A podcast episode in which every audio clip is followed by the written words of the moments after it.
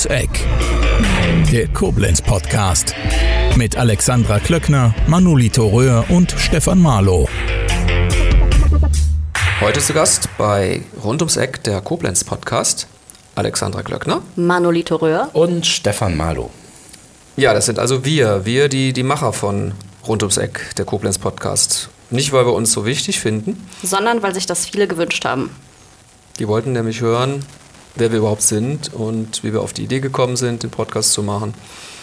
Und dann haben wir gedacht, dann machen wir das einfach mal. Alexandra, warum gibt es diesen Podcast? Diesen Podcast gibt es, weil wir der Meinung sind, dass man zu wenig über viele Menschen hier erfährt und dass die Region wunderbar ist und es hier viele spannende Menschen mit interessanten Geschichten gibt. Und äh, damit geben wir ihnen die Plattform dafür, um ein bisschen mehr über sie zu erfahren. Wobei jetzt könnte ich natürlich argumentieren, gibt hier jede Menge Medien, Radio, Lokalfernsehen, Zeitung sowieso. Da finden die Geschichten mitunter auch statt. Zu knapp. Das ist genau der Punkt, glaube ich. Also für mich ist, ist Podcast deswegen ein tolles Format, weil man die Chance hat, mit, mit Leuten mal in ein intensives Gespräch einzusteigen. Und, und wenn man das vielleicht hinbekommt, dass, dass sie sich wohlfühlen im Gespräch, dann geben mhm. sie ja auch von sich Sachen preis, die sie vielleicht so in einem klassischen Interview gar nicht von sich preisgeben würden. Ja, es ist sehr persönlich und diejenigen haben dadurch auch den Vorteil, dass sie selbst in der Hand haben, was sie sagen und nicht ähm, etwas erzählen und nachher steht es vielleicht etwas äh, anders formuliert in der Zeitung und viele sind dann nicht zufrieden damit unter Umständen. Aber im Podcast haben sie die Möglichkeit. Wie siehst du das, Manu? Ja, ich, äh, das ist genau das Thema. Wir haben überhaupt keinen Druck, wen wir vors Aufnahmegerät setzen müssen. Wir können uns Menschen auswählen, die wir interviewen möchten, die entweder gänzlich unbekannt sind oder vielleicht sogar täglich äh, in, in der Zeitung stattfinden.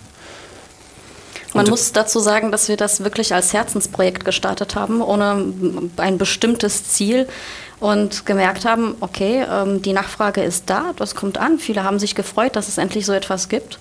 Und das ist auch ganz schön. Wenn man ja ehrlich ist, ähm, dann ist es ja auch ein Stück weit, Alexandra, dein Verdienst, dass es den Podcast wirklich gibt. Das Projekt war ja schon fast wieder tot. Was ein bisschen auch daran liegt, dass äh, ich im letzten Herbst da gar nicht mehr so einen Bock drauf hatte, ähm, aus diversen Gründen. Und wir hatten auch schon zwei Folgen aufgezeichnet. Die dümpelten dann sozusagen vor sich hin. Die Leute fragten schon, wann kommt das denn? Und ähm, ich habe dann auch, als ich mir die Folgen angehört habe, war ich unsicher. Habe hab irgendwie gedacht, nee, ist das wirklich gut? Ja, also ähm, man hat ja dann doch irgendeinen Anspruch an sich selber und gerade am Anfang macht man sicherlich Dinge, die einem dann nicht mehr so gefallen später.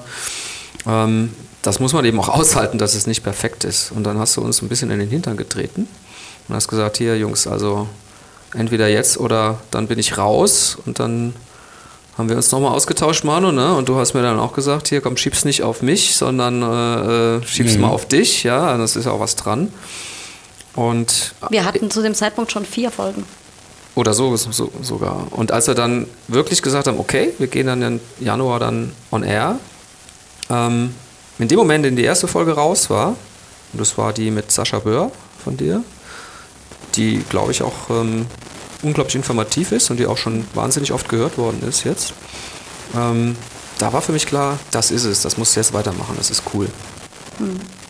Das ist ja genau das, womit man sich auch über viele Menschen unterhält, dieses ins Machen kommen. Ob da jetzt kleine Fehler sind oder es Dinge gibt, mit denen man nicht zufrieden ist, das rät man anderen, die vielleicht gerade irgendein Business starten wollen und wir selbst mhm. haben es halt ein bisschen rausgezögert. Ja, und sobald es mal draußen ist, ist man ja doch Feuer und Flamme. Ne? Gut, jetzt sind wir alle nicht gerade unbeschäftigt, sage ich mal vorsichtig, ja, mehr oder weniger alle drei selbstständig, ähm, nicht mehr oder weniger, sondern alle drei selbstständig und ähm, das kommt halt on top und dann haben wir alle auch in dem, was wir machen, einen, doch einen hohen Anspruch an unsere Arbeit.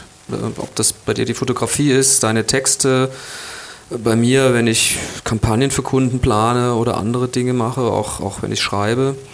Ähm, eigentlich bin ich da, jetzt für mich gesprochen, zu perfektionistisch. Ne? Da, mhm. da fließt einfach dann auch zu viel Zeit rein. Manchmal hole ich mir per Zufall Facebook-Texte, die ich vor ein paar Tagen oder Wochen geschrieben habe, vor, lese mir die nochmal durch und fange an, die umzuschreiben. Was ja völliger Wahnsinn ist, ja, das interessiert am Ende ja gar keine Sau mehr. Das ist so ein alter Text, der, der ist ja weg, ja, sozusagen. Per Zufall stößt mal einer drauf. Aber da komme ich einfach nicht, kann ich aus meiner Haut. Wenn ich da irgendwie merke, oh, die Formulierung ist doof oder ist ein Fehler drin, dann muss ich das Ja. korrigieren. Ja, das geht mir auch so. Aber das ist ja auch meistens der Fall, dass wenn man einen Text schreibt, man dann ähm, so sehr in der Sache drin ist, dass man manchmal vor lauter Bäumen den Wald nicht mehr sieht. Genau. Und erst wenn man nach Wochen vielleicht auf diesen Text wieder schaut, dann, dann merkt man, okay, das hätte ich da vielleicht anders machen können und so weiter. Das ist, glaube ich, ganz normal. Mm, Es ist wichtig, dass man gerade Texte mit Abstand nochmal anschaut. Ja. Das geht natürlich beim Podcast nicht. Das ist aufgenommen, man kann das schneiden. Wir haben, glaube ich, kann ich für jeden sagen von uns, so gut wie nichts geschnitten bei den Aufnahmen bisher. Also Richtig. mini, minimal. Wenn, dann waren es eher nur so kleine technische Korrekturen, aber nicht inhaltliche Korrekturen. Was ich auch schön fand, es hat bisher keiner, doch einer, aber das äh, war dann auch kein Problem, gefragt, ob er das vor der Veröffentlichung nochmal hören kann um sicher zu gehen, äh, dass er vielleicht nichts gesagt hat, äh, was, was ihm hinterher unangenehm ist. Und auch derjenige, der es dann äh, gefragt hat, was auch völlig in Ordnung ist für mich, hat ähm, nichts 0,0 ähm, rausgeschnitten oder, oder rausschneiden wollen. Und das ist einfach schön, weil da merkst du schon, dass es, glaube ich, nicht ganz falsch ist, was wir da machen. Ja, Ja, also. diejenigen vertrauen uns und das ist wunderbar. Aber ähm, vielleicht jetzt nochmal zu dem eigentlichen Anliegen. Wir wollten uns ja auch irgendwo ein bisschen vorstellen, was wir machen. Und ähm, ja, magst du anfangen, Alexander? Manu. Okay. Ja, gerne. Also für alle, die mich nicht kennen, äh, mein Name ist Manolito Röhr und ich bin noch unter 40, bin verheiratet, habe zwei Kinder und verdiene mein Geld äh, mit den zwei Ps, Porträts und Parken.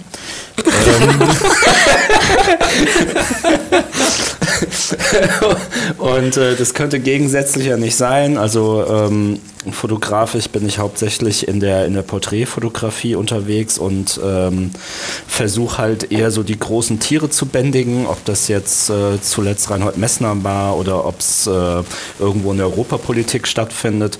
Und äh, wer mich im Bereich des Parken sucht, äh, der ist schon in die eine oder andere Tiefgarage von mir reingefahren. Du machst ganz besondere Fotos. Hast eine eigene Art. Gott sei Dank. Ja, Gott sei Dank. Und du hast bestimmte Ziele, ähm, die du, also Motive, die du gerne noch ähm, fotografieren würdest. Ja, das ist richtig. Also ähm, jeder von euch kennt Leute, die in den Medien sind und wenn man sich mal nehmen wir mal, sag mal ein gutes Beispiel von einer bekannten Person.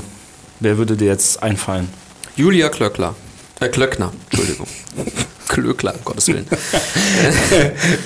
Ja, genau. Äh, einfach mal nach Bildern, nach Porträts von, von, von dieser Dame suchen und man wird, und unter Garantie gibt es vielleicht ein schönes Foto. Und es ist egal, ob das jemand aus der Politik ist oder ob das äh, jemand aus der Wirtschaft ist.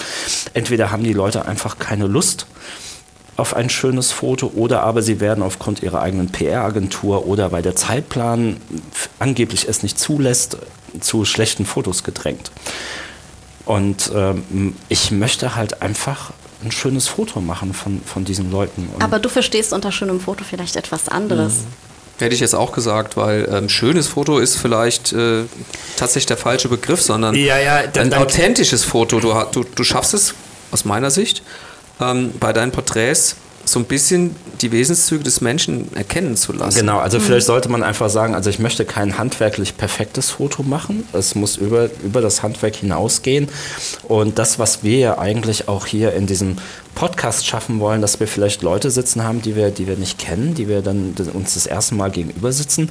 Wir müssen ja innerhalb kurzer Zeit schaffen, ein Vertrauensverhältnis äh, hinzubiegen, damit wir wirklich ein persönliches Gespräch hinbekommen, dass sich auch unser Gegenüber öffnet. Und so halte ich das eben auch bei, bei meinen Porträts und muss im schlimmsten Fall versuchen, in drei Minuten durch denjenigen durchzudringen und äh, den zu öffnen. Du hast mir mal gesagt, dass äh, die besten Fotos die sind, die in dem Moment entstehen, in dem die Person noch gar nicht weiß, es geht jetzt gleich los, sondern kurz bevor äh, derjenige Ja, vielleicht also das- beginnt zu posieren. Das, das ist oft so. Ähm, ich versuche den Moment auf jeden Fall mitzunehmen, wo die Person denkt, sie wird noch gar nicht richtig fotografiert, weil die dann noch weil die dann entspannt sind, ja. Also wenn du jetzt wüsstest, du müsstest gleich äh, einen Jingle einsingen, zehn Sekunden lang, und in dem Moment, wo du signalisiert bekommst, jetzt ist die Aufnahme, dann bist du halt eben aufgeregt und angespannt und willst jetzt versuchen, möglichst dein Bestes zu geben. Und das ist bei Menschen, wenn du fotografiert wirst, halt eben auch so. Nur natürlich entstehen auch andere gute Bilder außerhalb dessen. Ja, mhm. also dann ist das komplett durchgeplant. Es gibt Termine, da habe ich dann fünf Minuten, bin aber einen ganzen Tag vorher damit beschäftigt. Dann weiß ich, wo der steht, habe es durchfotografiert mit irgendjemandem aus, von, der, von der Straße. Mhm. Ähm, habe mir dann quasi jemanden geholt, damit ich mal das Licht einstellen kann. Habe schon markiert, wo was hinkommt und hoffe, dass es mhm. nicht regnet, dass ich am nächsten Tag auch noch meine Markierungen habe. Und ähm, das ist dann halt ein durchgeplantes Foto. Ne? Aber ich habe ja auch mal gesagt, dass äh, wenn ich ein Buch über dich schreiben würde, ich wahrscheinlich den Titel ähm, ja, 500 Kilometer für drei Minuten wählen würde. Mhm. Erklärst du mal warum? Ah, ja, das hatte mit, mit Reinhold Messner zu tun. Ähm, wenn du schöne Bilder machen möchtest und natürlich auch Bilder von, von Menschen, die in den Medien stattfinden, es ist erstmal wahnsinnig schwierig, an die, an die Leute ranzukommen. Gerade wenn du denen jetzt natürlich auch kein Geld bezahlst oder jetzt nicht, nicht europaweit bekannt bist als Fotograf, ähm, dann verspreche ich erst einmal den Leuten, dass die nach fünf Minuten wieder raus sind. Also das, das, verspreche ich hoch und heilig und in, im schlimmsten Fall geht es auch schneller. Bei Reinhold Messner war es so. Ähm, ich hatte mit dem Fototermin hier in Koblenz im, im, Rahmen seiner Tour und bin von der Security nicht reingelassen worden. Das war sehr ärgerlich und hm. ähm, habe dann kurze Zeit später einen Termin angeboten bekommen äh, als Entschuldigung in Würzburg. Und dann sind mein Vater als Assistent und ich nach Würzburg gefahren. Ähm, haben da eine halbe Stunde Aufenthalt gehabt, waren noch was essen, sind in die, ins Kongresszentrum und Reinhold Messner kam aus einer Tür raus und ich habe drei Bilder gemacht und dann sind wir wieder ins Auto und sind wieder zurückgefahren. Und ähm, habe zwei Aufnahmen eingereicht, habe für genau ein Foto eine Freigabe bekommen und bin total glücklich damit. Also ich muss nicht 200 Aufnahmen machen, wenn genau das dabei war, was ich wollte. Ja, das Foto ist großartig. Das also, hat es auch in ein Buch geschafft, richtig? Mm, ja, es gibt ein amerikanisches Format, das äh, nennt sich Photographize und ähm, kommt aus Washington und die bieten das natürlich digital an, aber auch als Print und in der Jubiläumsausgabe war jetzt das äh, Bild von Messner drin. Ja, ich habe es hier sogar liegen. Ein tolles, wunderschönes Buch. Ich habe es sofort gekauft, als ich gesehen habe, was da alles drin ist. Nicht wegen deines Fotos ausschließlich, sondern weil da noch tolle andere Sachen drin sind. Und in dem, ähm, in dem Umfeld äh, zu sein, das, das ist schon was. Da kannst du echt drauf stolz sein. Aber lass mal noch mal ähm, ein bisschen äh, chronologisch anfangen, damit die Leute tatsächlich eine Vorstellung bekommen, was du machst. Äh, Parken und Porträts war ja mehr so ein Gag. Ähm, du hast ja verschiedene Dinge schon gemacht im Leben. Du hast wo hast du angefangen mit, mit welcher Ausbildung? Äh, ich habe angefangen in einer Rechtsanwaltskanzlei als, äh, als Tippse, würde ich schon fast sagen. Also eine Ausbildung zum Rechtsanwaltsfachangestellten und ähm, bin danach ähm, in eine Kanzlei nach Andernach gegangen als Büroleiter. Ähm, hauptsächlich da für die Verbraucherinsolvenzen zuständig gewesen. Spannend. Ähm, es war halt einfach, also muss man offen gestanden sagen, zu schlecht bezahlt, gerade wenn dann Familienplanung auf einmal anstand, ähm, dass ich dann auf Hals über, äh, über Kopf ähm, aufgehört habe und mich in, in, in den Versicherungsvertrieb gewagt habe, was, was einer der größten Fehler meines Lebens war, wobei ich dort am allermeisten gelernt habe. Also verkaufen kann ich, das ist nicht das Problem. Willst du die Versicherung nennen oder lieber nicht? Äh, Nee, okay. nee, das geht, glaube ich, auch einfach zu, zu tief rein. Ich mhm. denke, wer mich googelt, der findet es sowieso mhm, noch mhm, irgendwo. Mhm. Aber ähm, inwiefern hast du da so viel gelernt? Ähm, naja, also ich glaube halt, dass ähm, so wie heute versucht wird, den Menschen etwas zu verkaufen, das, das klappt natürlich, aber ob das sowas langfristig tragbar ist, äh, also nach, so, nachhaltig ist das wie, nicht. Ja, also klar. Ich habe da für mich einfach ein ordentliches Geschäftsgebaren gelernt und genau das gelernt, was ich eben nicht möchte. Also du hast praktisch drauf geschaut, wie es gemacht wird und hast gesagt, genau so will ich es nicht machen. Genau, also ich habe relativ schnell eine Handbremse ziehen können. Ich habe da gutes Geld verdient, das, das war äh, echt super, ähm, aber halt eben nicht, äh, keine Erfüllung und auch nichts, was mich moralisch langfristig äh, am Leben gehalten hätte. Ja, ist das wirklich so krass? Verkauft man den Leuten Zeug, was sie eigentlich nicht brauchen? Naja, ich denke, das ist äh, von Gesellschaft zu Gesellschaft unterschiedlich. Ähm, und von Provisionshöhe zu Provisionshöhe unterschiedlich? Naja, das ist natürlich unterschiedlich. Also ich denke, das wird auch überall gleich sein. Also wenn du irgendwo eine Kfz-Versicherung abschließt, äh, hast du 1,50 Euro verdient und wenn jetzt ein 20-Jähriger mit einer, mit einer Rentenversicherung auf mich zukommt mit einer ordentlichen Höhe, sind es halt 1000 Euro, ja, die du dann Provision mitnimmst. Gut, das muss ja jetzt per se nicht schlecht sein, dass er so eine Rentenversicherung abschließt. Aber die Frage ist halt eben, die stelle ich mir auch immer, ähm, die Vertriebe der Versicherungen sind ja zum großen Teil auch darauf aufgebaut, dass die Leute in ihrem Verwandten, Bekanntenkreis und Freundeskreis eben verkaufen, was auch grundsätzlich nichts Schlechtes ist. Aber ein Stück weit wird ja damit auch Vertrauen missbraucht, ja, oder es, es, du kommst als Vertrauensperson und dann liegt ja. es an dir selbst, ob du ähm, den moralischen Anspruch an dich hast, ähm, nach bestem Wissen und Gewissen was ja, anzubieten, ja. oder ob du das verkaufst, wovon du oder die Versicherung die höchste Rendite genau. hat.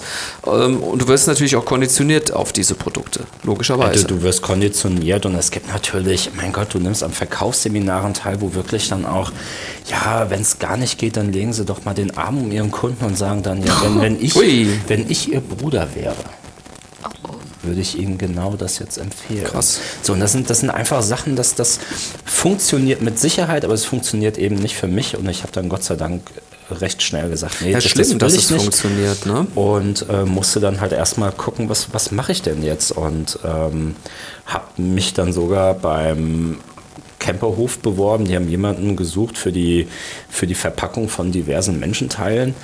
Ähm, und habe sogar dort noch, noch die Rückmeldung bekommen. Vielen Dank für Ihre Bewerbung, aber Sie sind leider überqualifiziert. Ähm, ich habe versucht, in irgendeiner Kneipe putzen zu gehen und Hauptsache, es geht weiter. Ja, also, also war das reine Verzweiflungsbewerbung äh, oder? Weil so wie ich dich einschätze, hättest du ja auch Leichenteile wahrscheinlich sogar mit irgendeinem Interesse verpackt. Nee, ich hätte sie auch fotografiert. Ja, eben. Aber ähm, nein, also das, das, das Ding war halt einfach, ähm, Kind Nummer eins war da. Äh, und oder war, ist, war kurz vorm Wurf, ja. Und ähm, nette Formulierung. ja. Ähm, und trotzdem hast du in dieser Situation den Job ja, also aufgegeben, also hatte, weil du dich so hatte, unwohl gefühlt ja, hast. Ja, natürlich, das macht ja keinen Sinn. Also ähm, ob das jetzt, ja trotzdem mutig. ob das mit Arbeitsstätten äh, so ist, ob das mit der Beziehung ist. Also man darf sich, darf sich ja da nicht in die eigene Tasche lügen. Ne? Also, es, also es geht einfach nicht. Du bist krank einfach, wenn du irgendwas tust, was dir, was dir eben nicht liegt. Und für mich wäre alles andere in dem Moment wesentlich besser gewesen. Und ähm, dann kam irgendwann der Punkt, dass, dass mein Vater auch gesehen hat, Mensch, der versucht da einfach jetzt gerade rauszukommen und macht jetzt alle möglichen Jobs gerade und ähm, sagte, hier pass mal auf, ich brauche jemanden für meinen Betrieb. Mein, mein Vater war damals ähm, selbstständig und hat halt eben verschiedene Tiefgaragen und, und andere Objekte betrieben und sagte ja gut, kann ich machen. Äh, verdient zwar, verdient zwar dann genauso wenig, äh, aber bin aber auf jeden Fall erstmal mit festem Lohn und Brot und ähm, das ist jetzt ja, knapp zwölf Jahre her. Mein Vater hat sich mittlerweile zurückgezogen. Ich habe die Firma übernommen. Ähm, es macht ja auch ein Stück weit Spaß, ne? oder? Die Firma. Ach, natürlich. Also es sind ähm, Erzähl mal genau, was das Geschäftsmodell ist. Also ja, also das Geschäftsmodell, ähm, ein Investor kommt, baut ein Haus mit Tiefgarage und wir betreiben die Tiefgarage ganz gleich, ob das für die Öffentlichkeit genutzt wird oder nicht. Äh, ob das Kommunen sind, die sagen, hier, wir würden gerne mit, mit euch zusammenarbeiten. Äh, also ihr seid komplett verantwortlich für, für den, den, Betrieb für den, für den von Betriebsablauf. A bis Z, ja? Okay. Genau, richtig. Also ähm, man, man, kann da natürlich ganz weit ausholen. Also die Leute denken, ja, es ist ja Schranke auf, Schranke zu, mal, äh, mal, ganz böse gesagt, aber da hängt einfach wesentlich mehr auch die ganze technische Verantwortung, die, die Verantwortung, die man für die Sicherheit hat, ob es äh, Sprinkleranlagen sind, ob es die Lüftungsanlagen sind, äh, Warnsysteme, äh, also CO-Warnsysteme, dass du nicht äh, äh Kohlenmonoxid. Genau, dass du nicht halt einfach umfällst. Ähm, äh, Aufzüge, ja, das gehört ja, gehört ja alles dazu und dann kommt ja noch der Faktor Mensch, der da reinspielt und der auch auf jeden Fall täglich Spannung ähm, da reinbringt. Ähm, du, du, hast viel zu sehen dort, oder? Äh, also ja, also es, äh, man selbst und das Personal sieht, sieht ganz, ganz viel. Also man sieht das ganze Spektrum, oder? Man sieht alles das, was menschlich möglich ist. Also gib mal Beispiele bitte. Ach, äh, 21 Uhr ähm, und auf einmal steht eine Großmutter im Schlafrock vor einem, die einfach aus dem Altenheim ausgebüxt ist. Äh, oder jemand fährt gegen Nachmittag äh, rückwärts vollständig betrunken in drei Autos rein. Oder ein Auto wird abgeschleppt und äh, vom Abschlepper reißt die Achse und das Auto kracht von der Rampe komplett runter in die wartenden Autos. Also es passiert halt wirklich alles. Menschen, die 10-Euro-Scheine falten und die in den Münchlit stecken. ähm, es, es ist äh, nicht. Aber auch Tragödien, oder? Also so äh, Nein, Drogen, Gewalt. Äh. Da ist man halt natürlich, ja, da ist man ein Stück weit mit drin. Ähm, wir betreiben unter anderem die Tiefgarage am Hauptbahnhof und die ist natürlich auch ein bisschen genau in dem Geschehen mit drin. Und ähm, zu dem Zeitpunkt, äh, als die Stadt Koblenz dort noch eine öffentliche Toilette innerhalb der Tiefgarage betrieben hat, äh, gab es da halt auch leider wirklich schlimme Fälle äh, und auch Todesfälle, ähm, mhm. die natürlich so nicht in der, in der Zeitung ähm, publiziert werden, aber die man dann natürlich mitbekommt äh, und wo du dann halt noch selber involviert bist im schlimmsten Fall. Hast du daran zu knapsen, wenn sowas dann passiert mhm. ist? Oder? Das, das geht ein, zwei Tage. Okay. Ähm, also wie jetzt in dem einen Fall, wenn du selber noch drückst und, und versuchst, äh, den, den Menschen wiederzubeleben, bis der, bis der Arzt kommt. Das nimmt einen natürlich so ein bisschen mit, aber ähm, letztendlich ist es auch immer, du, du kannst die Schicksale der anderen Menschen nicht, nicht äh, kannst einfach nicht beeinflussen und dann ist es auch wieder gut mhm. und man hat selber genug äh, um die Ohren. Und jetzt führst du halt das Unternehmen, das ja mit Sicherheit jetzt nicht gerade irgendwie ein Halbtagsjob ist. Und jetzt kommst du auf die Idee, trotzdem die Fotografie so zu betreiben, dass du dann teilweise stundenlang irgendwo hinfährst für einen Fototermin oder vielleicht in Berlin bist oder, oder wie schaffst du das? Wie kriegst du das irgendwie auf die Kette? Naja, also so wie das mit, mit jedem Beruf, würde ich sagen, so ist, hat man einfach Phasen, wo du mehr Zeit hast. Und genauso ist das hier auch. Also ich habe zum Beispiel Jetzt gerade bis, bis März ähm, ist alles das, was rund ums Parken angeht, so ein bisschen Daily Business. Es passiert nicht viel, es ist noch, viel, noch nicht viel Tourismus in der Stadt unterwegs.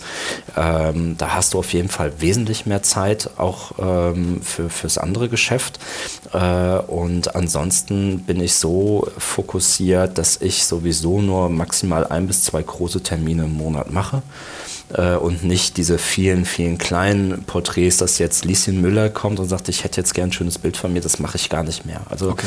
ähm, Firma X sagt, ich brauche jetzt das oder Partei Y sagt, ich brauche jetzt jenes und dann wird das gemacht und dann ist, läuft den Monat auch wirklich nur das. Ähm, Du hast aber auch viele Nachtdienste teilweise noch, ne? Wo du oder oder Nö, kannst nein, du unregelmäßig also arbeiten? Das, das, war das früher? Das, so? das war früher, als ich in der Firma von meinem Vater fest angestellt war. Dann habe ich ja den, den, den ganz normalen, ich sag mal, den Kassendienst mitgemacht, ja. Also ja. Äh, auf Anforderungen irgendwelche Automaten repariert oder natürlich auch, äh, man muss es ja so sagen, äh, du bist ja auch für die Hinterlassenschaften der Menschen verantwortlich. Also es war Exkremente. Ja, im schlimmsten Fall ja. Also das, was jetzt natürlich das Personal macht, ähm, ähm, das sind ja so die vielen Dinge, die, ich sag mal, der, der Kunde Gott sei Dank ja nicht mitbekommt. Also im schlimmsten Fall sieht er, dass da was ist, aber irgendjemand ist ja auch da, der es wegmacht. Und ähm, ja. Also das, das ich weiß aus der Zeit damals, ähm, haben wir uns ja auch schon gekannt ähm, dass du dann oft sagtest, dass du auch ja, unter Schlafstörungen dann leidest oder ganz wenig Schlaf nur bekommst äh, durch diese Schichtdienste zum Teil. Ja, also Schlafstörungen waren es nicht unbedingt, aber ich war dann meistens irgendwo zwischen eins und zwei Uhr nachts im Bett und äh, bin dann morgens um sieben Uhr wieder aufgestanden. Ähm, für mich reicht das im Prinzip, aber ähm, jetzt aktuell würde es nicht mehr reichen. Also mein, meine Anforderung am Tag, die ist einfach eine ganz andere. Also ich glaube, jeder von euch weiß das. Also wer selbstständig ist, der ist nochmal ganz anders gefordert, äh, weil du entweder, du hast ja auch die Verantwortung fürs Personal, du musst gucken, dass all deine Bereiche funktionieren, dass die Leute funktionieren und ich sag mal, wenn du zu Hause sitzt, denkst du immer noch ungewollt übers Geschäft nach. Es gibt eigentlich und, keine und damals, und damals war es so gewesen, du hast die Tür aufgeschlossen, hast deine, deine acht Stunden gemacht und hast die Tür zugeschlossen, bist nach Hause gefahren, hast geschlafen. Ja, also das, das hast du jetzt als Selbstständiger natürlich nicht mehr.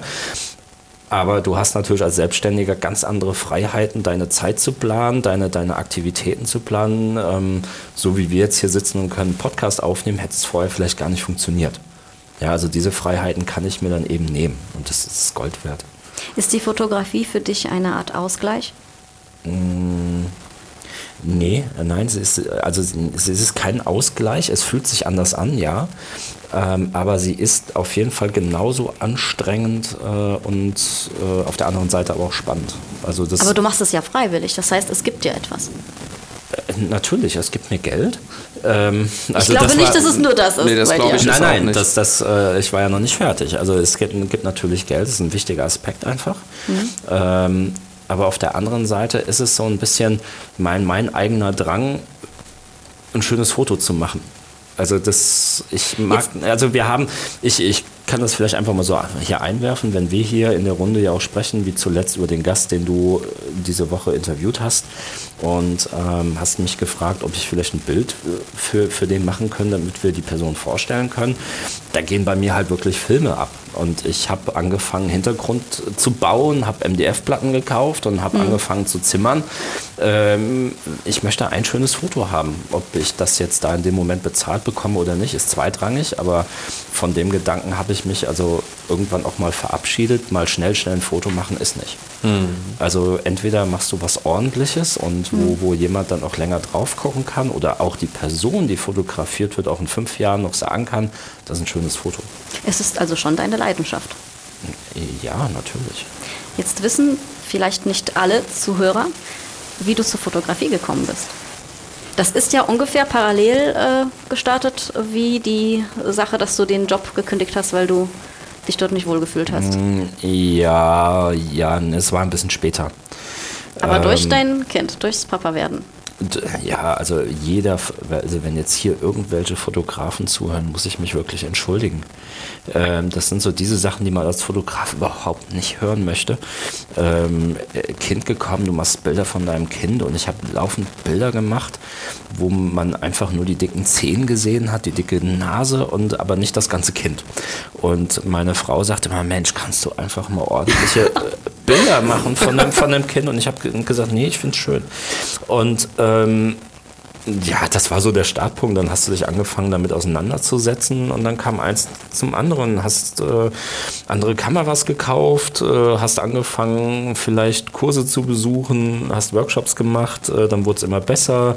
Du hast die ersten Jobs gemacht, ähm, dann warst du wieder an einem Punkt, da ging es nicht weiter. Dann hast du versucht, dich noch mehr weiterzubilden, hast Assistenzjobs mit, mit größeren Fotografen mitgemacht, bist dadurch wieder in andere Kontakte gekommen und so weiter. Also es ist ein Selbstläufer, aber, so, aber der Anfang war einfach total banal. Ja, du hast übrigens, ähm, sollten wir erwähnen, du hast einen äh, Fotopodcast äh, vor einigen Monaten gestartet. Ne? Genau, der so grandios versandet ist. Ähm, Warum?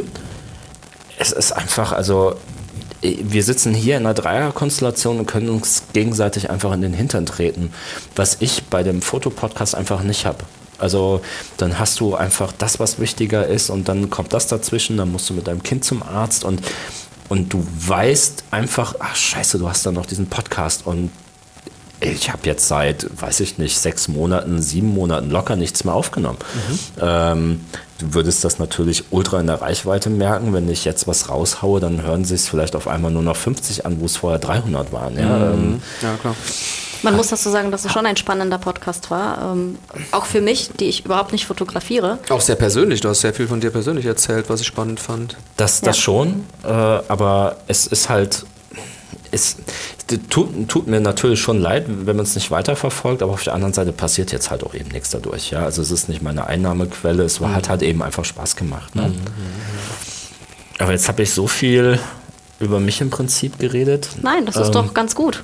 Wir können das ja so machen, dass wir über jeweils äh, die andere Person von uns dann einander mal sprechen. Auch wieder nein, zu nein, nein, du bist jetzt dran, Alexander. Nein, Keine warum? Ausflüchte. Komm, los geht's. Ich wollte eigentlich wissen, ich, ich glaube, dass viele Zuhörer wissen wollen, wie wir überhaupt äh, zusammengekommen sind, um diesen Podcast Das erzählen zu wir machen. gleich. Jetzt erzählst du erst mal was Ja. über dich. Also. Ich soll über mich erzählen, ja. Mein Name ist Alexandra Klöckner. Ich bin 40 Jahre alt, verheiratet, habe zwei Kinder. Und ähm, ich habe mich vor knapp zwei Jahren selbstständig gemacht, lebe überwiegend vom Schreiben, aber auch von Beratung im Bereich der digitalen Kommunikation. Das heißt, ich schreibe unter anderem für Unternehmen, insbesondere äh, Blogs, weil viele noch nicht genau wissen, wie das funktionieren kann, das selbst nicht umsetzen können. Und auch für Magazine. Einige kennen mich vielleicht durch Label 56, weil ich da die Titelstories schreibe. Und ja, mache ganz unterschiedliche Sachen. Durch die digitale Transformation gibt es einfach viele Fragen bei den Unternehmen. Du hast eine sehr spannende Lebensgeschichte. Ähm, erzähl mal, du bist eigentlich in Polen aufgewachsen, ne? Schlesien. Mhm. Okay, in Schlesien. Die ersten neun Jahre. Mhm. Und dann? Dann äh, haben meine Eltern entschieden, dass es besser wäre, das Land zu verlassen, weil es natürlich ein, also die politische Situation war dementsprechend ein sozialistisches Land.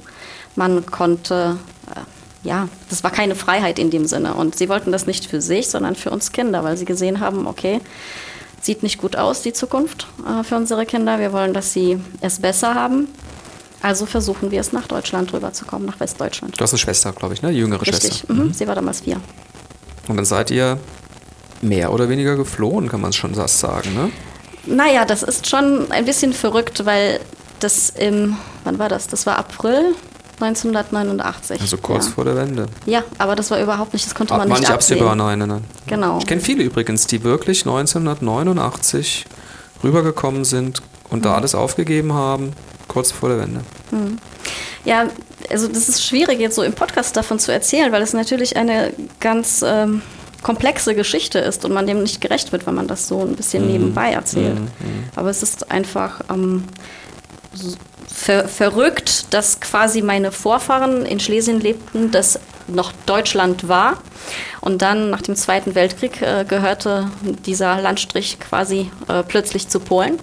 Und dann hatten sie die ähm, konnten sich entscheiden, entweder bleiben wir oder wir gehen rüber, um weiter in Deutschland sozusagen zu leben. Aber das ist ja nicht einfach, ja. Da gab es Unternehmer in meiner Familie und so weiter. Und natürlich hingen sie an, an dem, was sie da hatten und blieben einfach in Schlesien wohnen. Und dann muss man sich das so vorstellen, dass diejenigen dann ähm, plötzlich nicht mehr Deutsch sprechen durften, sondern Polnisch und, und, und all solche Dinge. Und im Laufe der Jahre, man kann das ja geschichtlich nachverfolgen, ist es ja äh, keine tolle Geschichte, wie sich das im Sozialismus alles entwickelt hat. Ja, das ist, glaube ich, unbestritten, bis auf ein paar ewig gestrige würde auch niemand äh, widersprechen wollen. Ja, Ähm, aber warum ich das jetzt erwähnt habe, ist, weil man damals die Möglichkeit hatte, nach Westdeutschland zu kommen, in gewisser Weise, wenn man zum Beispiel belegen konnte, dass man ähm, deutsche Wurzeln hat und gleichzeitig ein Visum beantragt hat und so weiter. Und wenn man alle Papiere bekommen hat, also Reisepass, ähm, Visum und so weiter, dann, dann durfte man als Besucher quasi zu den Verwandten nach Westdeutschland, um sie nur zu besuchen für ein paar Tage oder so. Es war nicht einfach, an solche Papiere dran zu kommen, weil natürlich die Behörden sich da sehr, ähm, also die haben es einem schwer gemacht. Dadurch wurden oft Familien getrennt und so weiter. Und für meine Eltern war klar, dass wir nur zu viert äh, übersiedeln oder keiner.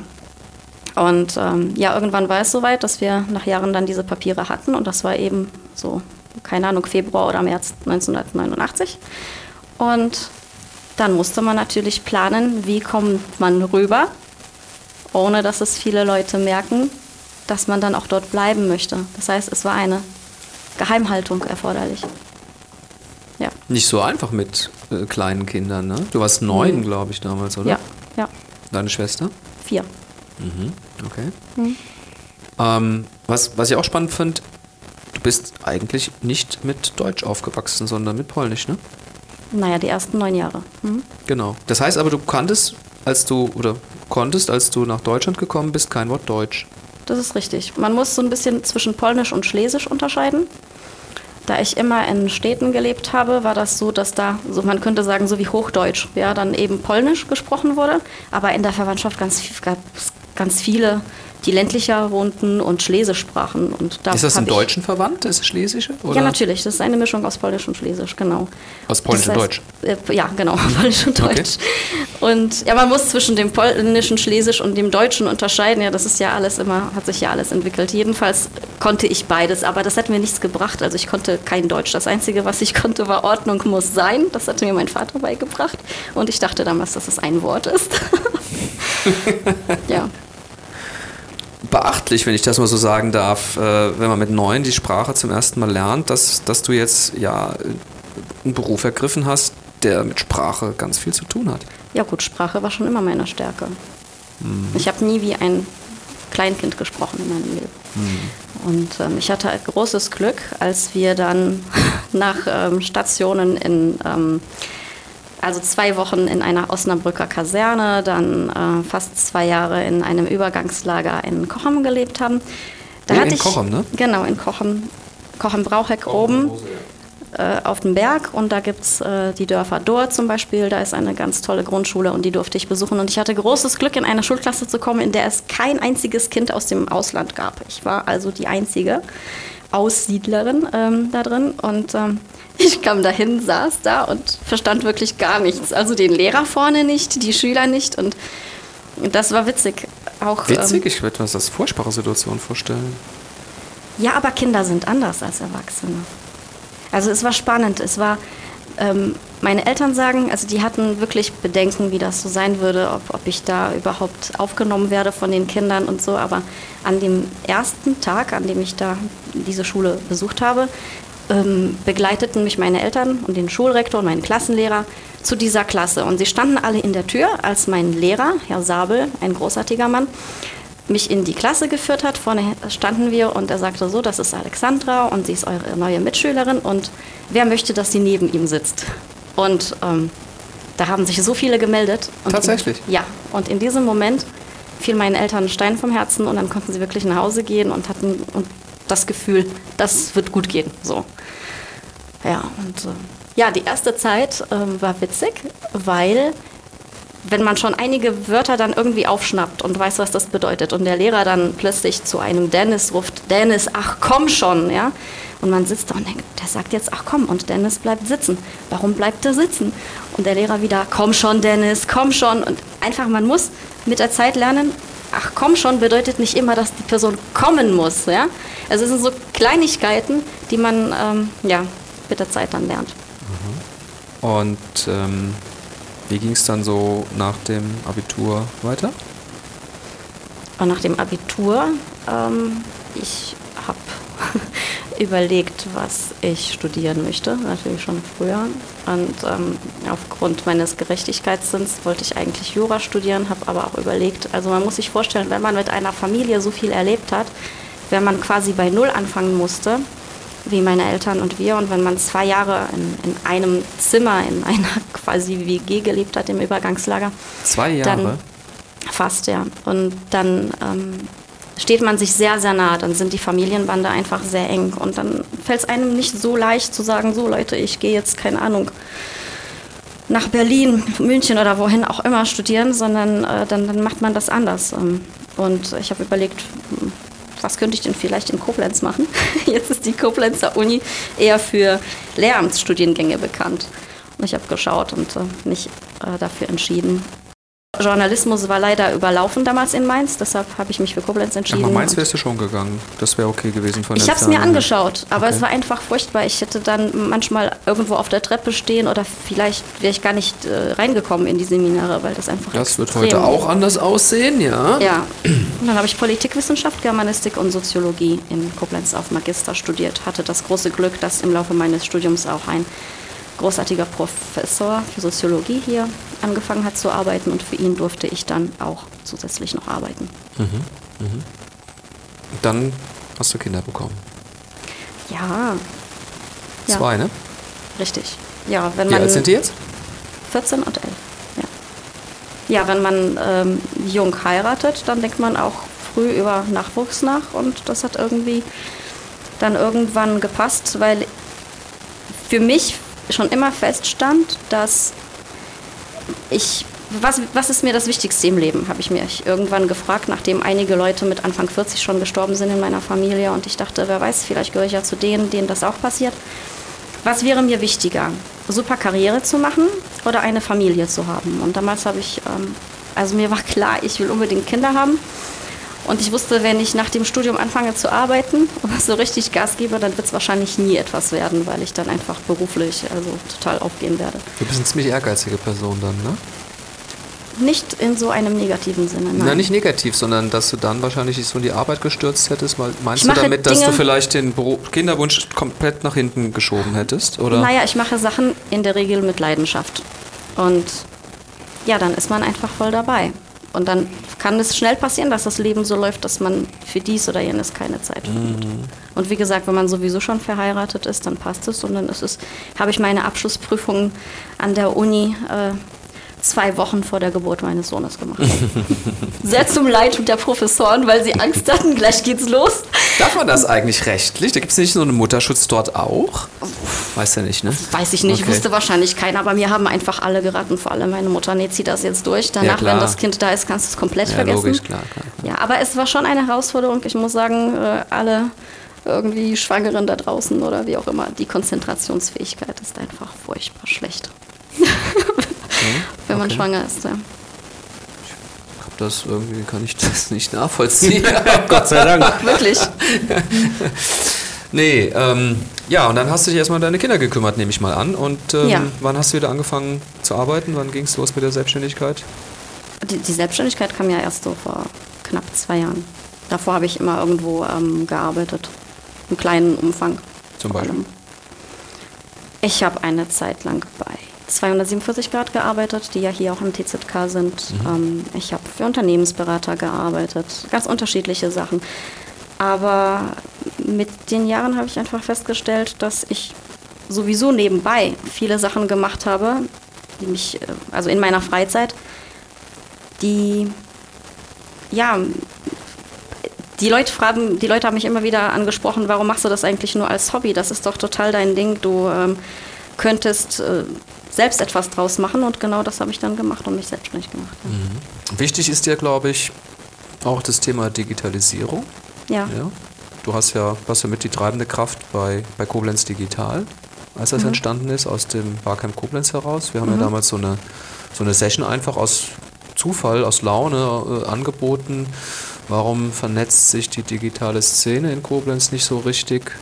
Sollen wir daraus was machen? Daraus ist mit ein paar Leuten Koblenz Digital entstanden. Erstmal so als loser Zusammenschluss und mittlerweile auch in Vereinsform, ne? oder wie habt ihr das jetzt gemacht? Demnächst, ja, wir sind dabei. Mhm. Und da ist ja auch schon einiges passiert, ne? Also gerade der Gerrit und der Richtig. Peter und du, ihr habt ja da auch sehr viel geschrieben, gebloggt, ähm, auch, auch unterstützt sozusagen. äh, Leute beraten. ja. Genau. Und alles unentgeltlich, ne? Genau, bisher war das so. Deshalb äh, bin ich da mit der Zeit ein bisschen zurück. Also ich habe am Anfang sehr, sehr viel in diesem Bereich gemacht, ähm, als ob es quasi eine Firma wäre. Aber irgendwann merkt man ja, äh, es geht nicht, vor allem wenn man sich selbstständig gemacht hat, dann hat man ganz andere Dinge zu tun. Okay, wird das jetzt wahrscheinlich anders aufsetzen, sind wir mal gespannt, Ja. was da rauskommt, ne? Ja, es geht auf jeden Fall weiter. Okay.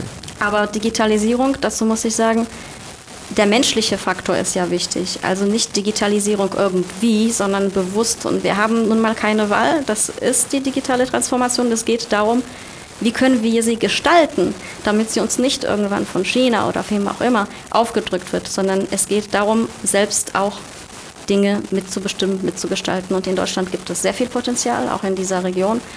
Und die Menschen sind oftmals überfordert, wissen nicht, was brauche ich jetzt, die Unternehmer. Das ist dann oft so, dass es heißt, können Sie kommen und uns beraten, aber wir wissen gar nicht, was wir brauchen. Sie müssen uns zuerst sagen, was überhaupt. Potenzial ist groß, sehe ich wie du. Nachholbedarf ist aber eben auch riesig Ja. und ein Stück weit ist es natürlich auch ein hausgemachtes Problem. Ähm, sag mal, Deutschland an sich politisch in der Hinsicht aus meiner Sicht schlecht geführt, ähm, mit wenig Voraussicht.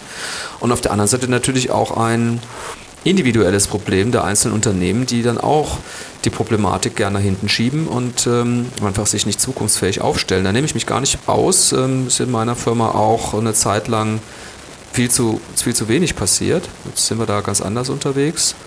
Ähm das Problem ist, es, es, besteht ja eine Gefahr und das passiert vielen, dass sie dann sozusagen, wenn eine Sau durchs Dorf getrieben wird, ja, dann plötzlich Druck verspüren, oje, oje, Digitalisierung, jetzt muss ich was machen, dann springen sie einfach drauf, auch wenn es für sie überhaupt nicht sinnvoll ist. Ja. Man muss ja immer gucken, was ist das für ein Unternehmen, was, was macht da Sinn, was eher nicht. Ja, und dann hast du natürlich auch in dem Moment, wo die Sau durchs Dorf getrieben wird, ganz viele, die sofort merken, Mensch, da kannst du ja wirklich schnelles Geld verdienen. Ja? Und mhm. ähm, beraten dann im eigenen Interesse und nicht im Kundeninteresse. Ja? Also das hast du ja, ja. ganz häufig bei so Mode, Mode. DSGVO war ein tolles äh, Stichwort in der Hinsicht, was, mhm. was Leute da teilweise Geld rausgeschlagen haben, ohne dass es den, den Kunden irgendwas genutzt hätte. Mhm. Ähm, das ist schon krass, ja. Ja, ähm, aber ich denke, dass man, wenn es zum Beispiel solche Berater gibt und so weiter, dass man sehr schnell feststellt, okay, die Person ist tatsächlich kompetent und vertrauenswürdig und die eher nicht. Ja? Da mhm. geht es mhm. nicht um eine schnelle Nummer, sondern um eine äh, Kooperation, um, um eine Bindung, dass man sich wirklich aufeinander verlassen kann. Und das ja und nein. Ich würde mal sagen, ähm, denjenigen, denen es gelingt, in, durch die äh, beeindruckende Selbstdarstellung, die Leute zu blenden, die halten sich oft sehr, sehr lange. Ja? Also, und dann hast du häufig die Kunden, die sich erstmal nicht eingestehen wollen, dass sie einen Fehlgriff gemacht haben, bevor sie dann tatsächlich mhm. die Konsequenzen ziehen und, und sich hoffentlich einen anderen Berater suchen. Also ich beobachte das oft, auch bei uns im Marketing. Und der Effekt, dass die Leute oder die Kunden sich ungern eingestehen, Fehler gemacht zu haben. Die lügen sich dann mhm. auch gern was in die Tasche. Ähm, und, und es gibt nicht viele gute Berater. Da kannst du die Bereiche nehmen, äh, ihr habt eben die Versicherungen, die Banken, äh, jetzt hier äh, Coaching, Digitalisierung, Marketing. Es gibt nicht so viele wirklich gute. Mhm. Das ist einfach so. Und die wirklich guten, die sind total ausgebucht. Ne? Ja. Ja.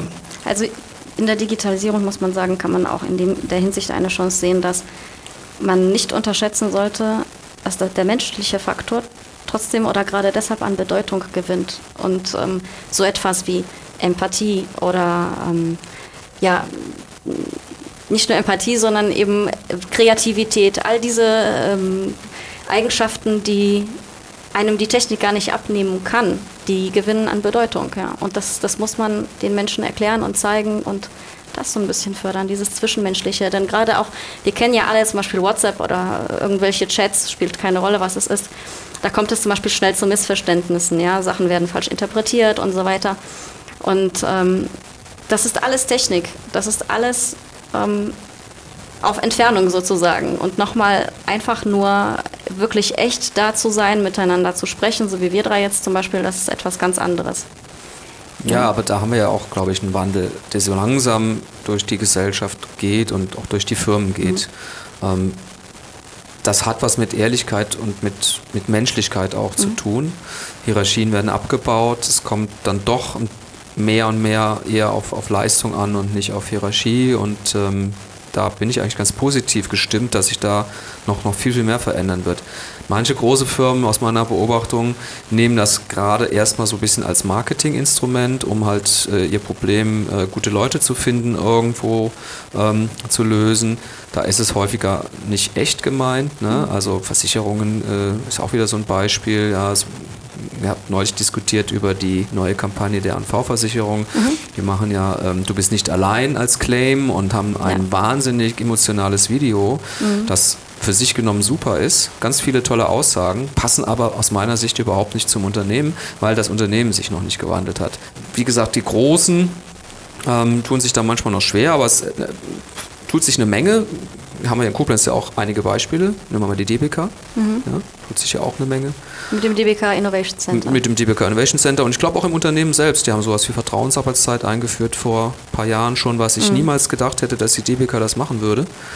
Weil die waren früher ganz anders unterwegs. Und das sagt sogar auch jeder von der DBK offen, mhm. dass das ganz anders gewesen ist. Also da tut sich schon was. Die müssen auch. Die kriegen sonst keine Leute mehr.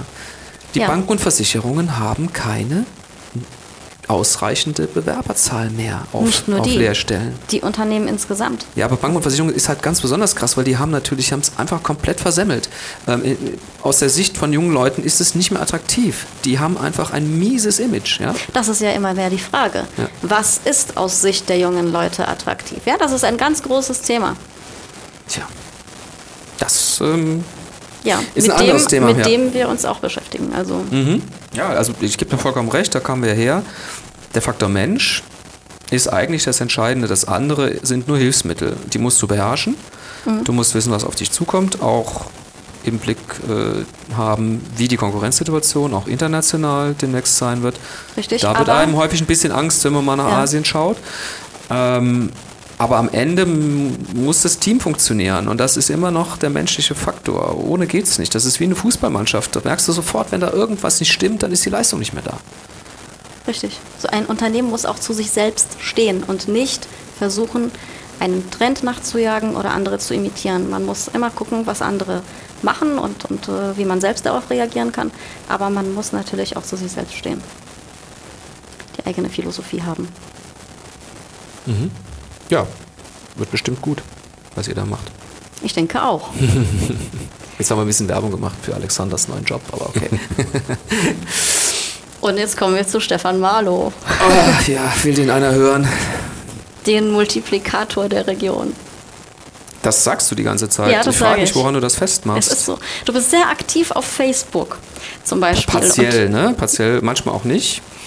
Und Ja, aber ich phasenweise stark. Und ähm, wenn du Sachen postest, dann haben sie es an, in sich. Also manchmal muss man sich, glaube ich, zurückhalten, um nicht direkt wieder irgendwas zu kommentieren, weil es doch die Leute, es, es spricht einen an. Du triffst immer so einen Punkt und man merkt auch, die, die Leute reagieren darauf. Es, ähm, ja, auch das ist, äh, gefühlsmäßig ist da was gegeben, dass du die Leute erreichst.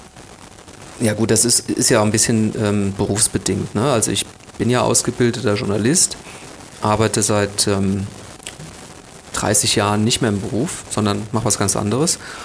Und habe aber auch immer noch so den Drang dahin. Also das ist nach wie vor mein Traumberuf. Und da war Facebook halt auch so eine Möglichkeit, ähm, wieder ans Schreiben zu kommen. Und wenn du schreibst gerne, dann willst du auch gelesen werden. Ne? Dann willst du auch Reaktionen haben. Das hat Facebook ja sehr gut hinbekommen, als sie den Like-Button und so weiter eingeführt haben und beziehungsweise Kommentarfunktionen. Man, man kann sich da schon, wenn man ein gutes Netzwerk hat, auch, auch interessant austauschen und nicht nur Ja. aufeinander einschlagen ja, oder sich anbrüllen, wie es ja vielfach auch Usus geworden ist. Leider ja.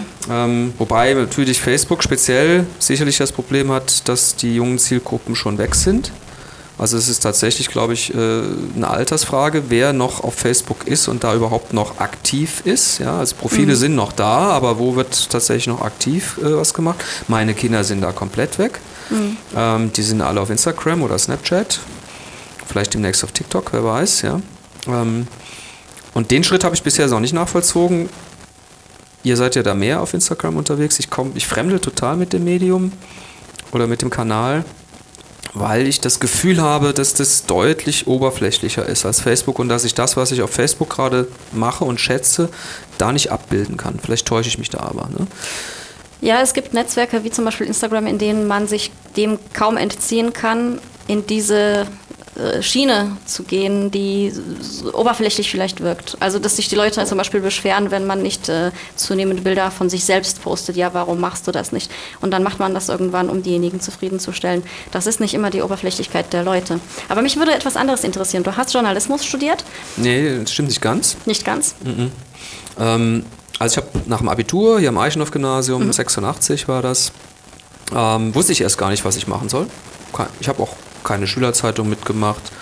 Ich habe mein Abi gemacht, das war ganz ordentlich, mit einer 1 vom Komma, das war so das Ziel, ähm, ohne sich jetzt da groß krumm zu machen, äh, eine ordentliche Note hinzubekommen.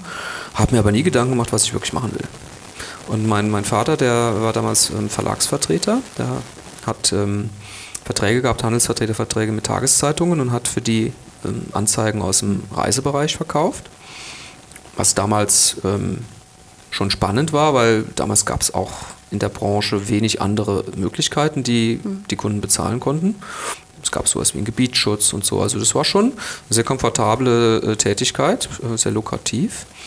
Ähm, sicherlich auch nicht trivial, ganz im Gegenteil. Also bist halt ganz viel bei Kunden auch mhm. und ähm, musst denen ja auch irgendwo eine vernünftige Beratungsleistung ähm, erbringen. Du musst, kannst dir das vorstellen wie eine Generalagentur im Versicherungsbereich. Also du hast halt ein großes Portfolio an Möglichkeiten und kannst die Kunden dann durchaus auch ganz gut beraten, mhm. was für sie so das Richtige ist, weil das hängt viel von, von Verkehrswegen ab. Ja, also wo, wo sitzen die Quellmärkte? Äh, kannst du Rheinland-Pfalz nehmen, da ist das nördliche Rheinland-Pfalz, die haben ganz viel äh, Gäste aus dem Bonn, Köln, Düsseldorfer mhm. Bereich und Ruhrgebiet, weniger so aus dem Süden. Und dann nimmst du südliches Rheinland-Pfalz, wie die Pfalz zum Beispiel, da sind die Hauptquellmärkte ganz andere. Die, die sind zum Beispiel im Bereich teilweise Karlsruhe, Stuttgart, äh, Mannheim, diese Dinge. Ne? Mhm. Und wenn du da unterwegs sein willst, dann brauchst du halt ein großes Portfolio, das, um das abbilden zu können. Das, das hatten meine Eltern, weil es gab nicht so viele, äh, die sowas gemacht haben. Eine mhm. Handvoll ähm, in Deutschland ähm, auf diesen Reisebereich fokussiert. Und dann hatte er eben Kontakt eben zu den Tageszeitungen. Ich war immer ganz ordentlich im Deutschen und ja, was machst du nach dem Abitur? Mhm. Eigentlich Bundeswehr, aber das hat sich dann irgendwie noch äh, ein bisschen rausgezögert. Warum kann ich jetzt gar nicht sagen. Also bin ich direkt nach dem Abitur zur Bundeswehr, sondern habe dann ein halbes Jahr Zeitungspraktikum gemacht, um mal zu gucken, wie das, wie das laufen kann. Das Wo? war in Bad, Bad Kreuznach, mhm. war das. Bin ich mal mit der Bahn hingefahren, das kannst du von hier aus ja ganz gut machen. Und habe von Anfang an da einen Riesenspaß gehabt. Also nach einer Woche habe ich gemerkt, boah, das ist es. Ja? Und habe angefangen, eben mich mit Journalismus zu beschäftigen. Habe ein paar Bücher gelesen mhm. zum Journalismus, die, die Klassiker, ne? wie werde ich Journalist und so. Und ähm, was ist da der richtige Ausbildungsweg? Da war dann relativ schnell klar, die beste Möglichkeit sind eigentlich die Journalistenschulen in Deutschland. Ähm, da musste aber auch erstmal genommen werden. Ähm, dann habe ich das aber so ein bisschen geplant. Ich habe dann meine Station bei der Bundeswehr in der Pressestelle hier damals noch im dritten Chor gemacht, also mich da gezielt drauf beworben und bin dann auch genommen mhm. worden, eben durch dieses Zeitungspraktikum. Mhm. Da haben wir dann eine Bundeswehrzeitschrift gemacht. Her hieß die. Ja, wir konnten uns zwar komplett austoben haben wir Klebeumbruch gemacht und so. Also das ganz alte Zeug, ne? Schwarz-Weiß-Fotos erst selber entwickelt äh, mit dem ganzen, mit Laugen da und was es da alles gab, so Fotolabor. Kritische Beschäftigung nö, mit den Themen? Nö, nö, nicht. Also ja, ein Stück weit vielleicht schon, weil unser Chef da, der, der Oberstleutnant Meyer Detring, mit dem ich heute noch einen sehr, sehr guten Kontakt habe, wir sind sehr eng befreundet, der wohnt auch noch hier in der Region. Das war so der beste Chef, den du, den du kriegen konntest bei der hm. Bundeswehr. Mhm. Grandios hat einen machen lassen, hat einen gefördert, der hat einen gefordert, also so wie eigentlich Führung funktionieren muss. Ne? Das mhm. erste Mal im Leben jemand gehabt, einen Lehrer gehabt, der ein absolutes Vorbild war, wo ich heute noch viel mitgenommen habe, also viel von, mhm. von, von habe. Und ähm, ja, der, der hat auch schon mal irgendwie unterstützt, wenn man was Kritisches äh, äh, anmerken wollte, was dann vielleicht in seiner Ebene drüber beim kommandierenden General dann gar nicht mehr so gut mhm. angekommen ist. Das hat er aber dann irgendwo zugelassen. Da gab es zum Beispiel, erinnere ich mich, einen äh, sehr kritischen Artikel eines ehemaligen Generals, äh, der relativ scharfer Hund war, der war echt hart drauf und der hat über kriegsnahe Ausbildung geschrieben. Mhm. Damals schon in den 80er Jahren ein sensibles Thema. Und er hat damals schon angeprangert, zu sagen, irgendwie, also der Subtext war, ihr seid eigentlich ein Memmenverein. Ne? So. Ihr habt weder eine vernünftige äh, äh, ähm, Ausrüstung, noch ähm, habt ihr eine, eine Ausbildung, die, wenn es tatsächlich drauf ankäme, was nützt. Und so war das auch. Ja, gerade also ich als Wehrpflichtiger habe auch eine Grundausbildung voll durchlaufen. Das war ein Scherz. Das war zwar hart, aber richtig gelernt oder was? Hast du da ja nichts. Die waren, die waren nicht in der Lage, mir am Anfang das Schießen beizubringen. Ich konnte nicht schießen, mir hat das nie jemand richtig gezeigt. Wie zielst mhm. du, was beachtest du da? Dann habe ich immer daneben geschossen, bis mir mal irgendein Unteroffizier gesagt hat, pass mal auf, du musst das so machen, mhm. so machen, so machen, danach war gut. Ja? Und so war das durch die Bank weg, alles ohne Sinn und Verstand. Ja. Das, ähm, ja. ja, aber Bundeswehr war auch eine tolle Zeit, also wirklich möchte ich nicht missen. Ich bedauere sehr, dass wir keine Wehrpflicht mehr haben. Ernsthaft? Ja, ernsthaft, weil ähm, ich finde, die jungen Leute, ähm, die werden da, also mein Sohn zum Beispiel, das wäre gut, wenn der in die Verantwortung genommen worden wäre an der Stelle. Dann hätte er immer noch sagen können, ich gehe nicht zur Bundeswehr, ich mache Zivildienst, aber etwas machen müssen. So, Ach so darum geht es. Es muss nicht mir. unbedingt Bundeswehr nein, sein. Um, nein, nein, nein, um Gottes Willen. Aber ich bin nach wie vor, ich will es auch nach wie vor wieder machen. Hat das Statt, etwas mit Disziplin zu tun? Ja, dass total. dir das wichtig ist? Total. Ja. Ähm, Du bist ja nicht gerade für Krieg, also im Nein, Gegenteil. nein, nein, aber ganz es im Gegenteil. Aber es, es ist nach wie vor eine gute Schule. Wie funktioniert so ein System? Wie bewegst du dich in so einem System? Wie kannst du in so einem System vielleicht auch, auch kritisch wirken? Und ähm, dir wird aber auch bewusst, dass du echt ein kleines Rad bist. Das musst du auch erstmal aushalten. Dann hast du Ja. einen, einen Wachdienst und dann hast du irgendeinen willkürlichen Vorgesetzten und der drückt dir dann eine rein, äh, aus seiner Sicht ungerechtfertigt und dann machst du eben am nächsten Nacht wieder einen Wachdienst, weil das so ein Arschloch ist. Ja, so. Und ich finde, das ist echt eine Lehre fürs Leben, weil in die Situation kommst du auch immer wieder. Auch wenn wir noch so demokratische Gesellschaften haben, du kannst immer an so einen Chef geraten. Und wenn du dann nicht in der Lage bist, das auszuhalten, und das, glaube ich, da scheitern viele junge Leute auch in ihrem Berufsweg auch häufig, ähm, weil sie es nicht aushalten können, weil sie es auch nicht durchhalten. Aushalten und durchhalten finde ich unfassbar wichtig. Ja. ja. Ähm, ja, und dann, wie gesagt, nach der Bundeswehr ähm, hatte ich mich dann beworben an der Journalistenschule, schon während der Bundeswehrzeit, an der eine Henry-Nannen-Schule, bin aber nicht genommen worden. Man musste damals ein, eine Reportage und einen Kommentar einreichen und daraus haben die eine Vorauswahl getroffen und ähm, da war ich aber nicht gut genug. Habe mir an der Stelle ehrlich gesagt auch nicht genug Mühe gegeben.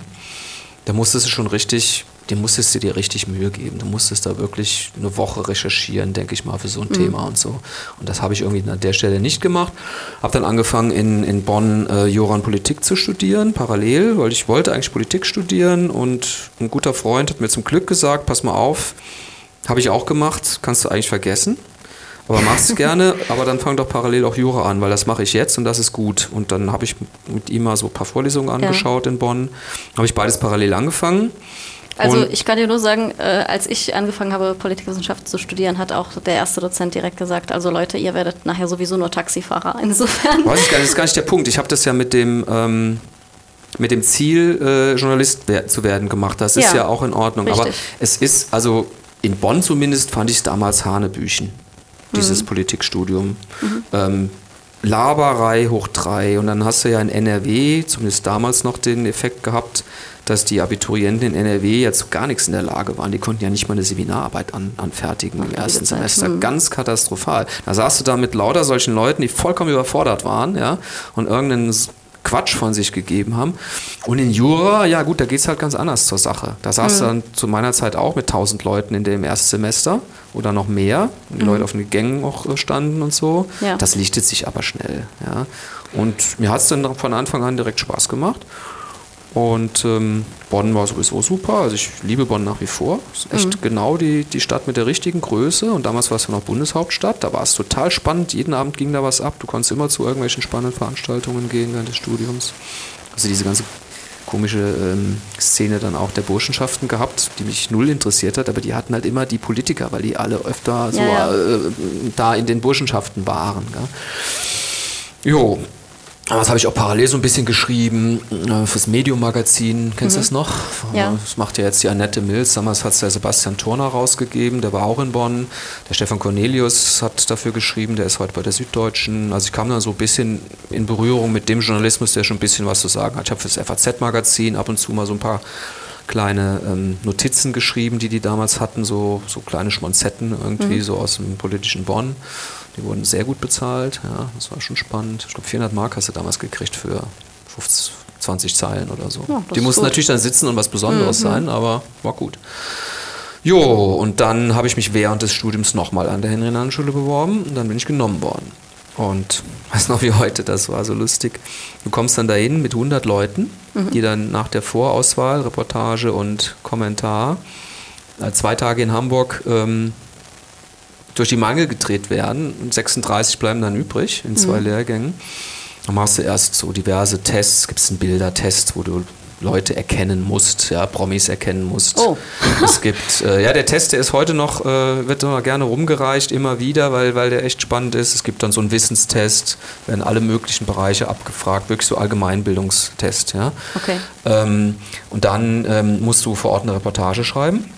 Uns haben sie damals auf so eine Barkasse im Hamburger Hafen alle Mann geschickt. Da waren dann diverse Leute drauf, die was zum Hamburger Hafen erzählen konnten. Die konntest du interviewen und dann musstest du danach im Ballsaal des Interconti. Da steht jetzt das Louis Jakob, die haben das Interconti abgerissen. Das ist das große Luxushotel an der Alster. Damals war es noch Interconti. Großer Ballsaal. 100 Schreibtische, 100 Reiseschreibmaschinen, 100 Journalistenschulbewerber, wow. die dann irgendwie hack, hack, hack drei, drei Stunden lang ihre Reportage schreiben. Ja. Fast schon Abi-Stimmung, ne? Das war schon krass. Und abends war da noch ähm, äh, nichts geplant. Und dann ja, hast du da irgendwie so ein Zimmerchen dir ja irgendwie genommen. Mhm. Oder ich glaube, da hat sogar hier der, der Herr Meier-Detring, der hat damals so einen Platz in der Kaserne für mich organisiert, damit ich das nicht bezahlen musste, die teure Übernachtung. Und dann bist du dann mit den Bewerbern, die auch von außerhalb kamen, hast ja irgendwo klar, hat man sich so ein bisschen zusammengetan und da waren wir das erste Mal in Övelgönne unten an der, an der Elbe. Da hat klein Stefan Malu mal ein bisschen Großstadtluft geschnuppert und sofort irgendwie war sofort angefixt, ja. Also das mhm. ist natürlich was ganz anderes, als wenn du nur Koblenz kennst. Ja? Ähm, am nächsten Tag gab es dann noch das ominöse Dreiergespräch. Da steht die ganze Chefredakteursriege von Kronan Ja, irgendwie Stern, Geo, Brigitte, was auch immer, Chefredakteure mhm. sitzen da. Rolf Schneider, der damalige Leiter der Journalistenschule auch. Und immer drei Bewerber nehmen dann Platz vor dem Gremium und werden dann befragt. Und dann komme ich da rein und ich denke, um Gottes Willen. Links von mir nahm Sebastian Turner Platz, der ja mhm. schon Herausgeber des Medium-Magazins gewesen ist. Und rechts von mir saß Ildiko von Kürti. Wow. Ja, ja. Das finde ich ja spannend. Die Ildiko war natürlich Frau, damals überhaupt noch nicht äh, berühmt oder so. Nee, die würde ich heute gern treffen. ja, vielleicht kann man da mal was arrangieren. Ähm, und Ildiko hatte aber damals schon was Besonderes. Die war zum Beispiel auch nicht mit auf dem Schiff, weil die äh, damals Klaustrophobie hatte. Oh, und okay. Klaustrophobie litt. Und ähm, hat dann eben eine andere Reportage angefertigt. Hatte aber, was ich dann auch mitbekommen habe, einen blinden Vater. Ne? Ja, richtig. Und ähm, allein die Geschichte und ich habe mhm. dann gedacht, du sitzt jetzt hier, du hast, ey, die, die haben alles zu erzählen, ja, die haben alles vorzuweisen, du sitzt hier wie irgendwie graue Maus, ne? Ja, es hat halt doch geklappt, wurde doch genommen und dann habe ich das Studium dafür unterbrochen Mhm. Bin dann nach Hamburg gegangen. 1900. Ja, du musst das schon irgendwie beeindruckt haben, ne? Du sagtest jetzt, wie auch immer. Ich, ich weiß nicht, was die also Leute, ich glaube, die Reportage war einfach, es war ja die Summe mhm. der, der Teile. Ja, ne? okay. ähm, du hast ja für jeden Teil Bewertungen bekommen und ähm, mhm. die Reportage, glaube ich, ist mir relativ gut gelungen. Und na, in dem Wissenstest, glaube ich, da war ich gar nicht so doll. Da waren auch so Fragen zu, zu historischen Dingen dabei, da bin ich ziemlich unbeleckt. Ja. Mhm. Und dann entscheidest du dich, klar, unterbrichst du das Studium dafür. Ich hatte drei Semester nur studiert, hatte das Grundstudium aber fertig in beiden Bereichen, der Politik und Jura. Und bin dann nach Hamburg. Und die Journalistenschule ist halt eine großartige Ausbildung. Du hast 18 Leute im Lehrgang, hochkarätige Dozenten. Mhm. Damals war Wolf Schneider noch der Leiter, den ich nach wie vor den besten Lehrer im Journalismus halte. Ähm, und dann hast du eben drei, nee, vier dreimonatige Praktika, die du dir eigentlich auch aussuchen kannst. Also musst du natürlich bewerben. Du ja. wirst aber unterstützt von der Schule. Ich war dann zuerst bei der FAZ drei Monate, dann war ich beim Stern drei Monate, dann war ich bei Kapital und anschließend noch beim WDR Hörfunk. Gab es da prägende Erlebnisse? Ja, schon, auf jeden Fall. Also bei der FAZ zum Beispiel. Der Bob Schneider hat zu uns immer gesagt, ihr wisst ja, ihr kommt als Suppenhuhn und geht als Adler und nicht umgekehrt. Ja, du warst natürlich mit dem Vorschuss Journalistenschüler Henry-Nann-Schule und damals war das noch viel krasser, als das heute ist. Wenn die dann gehört haben in den Redaktionen, da kommt der Henry-Nannen-Schüler, mhm. dann sind die entweder in Ehrfurcht erstarrt oder haben Neidkomplexe bekommen. Ja, oh. Weil die haben, damals haben sich 4.000 oder 5.000 Leute jedes Jahr beworben und 36 mhm. wurden genommen. Ja. Mhm. So. Und du kamst dann also relativ schnell auch ins Arbeiten rein. Du musstest da nicht Kaffee kochen oder sowas. Ne?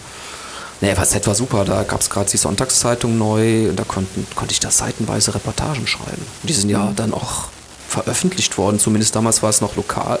Also die Sonntagszeitung war damals nur im Raum Frankfurt, aber hatte auch 100.000 Auflage.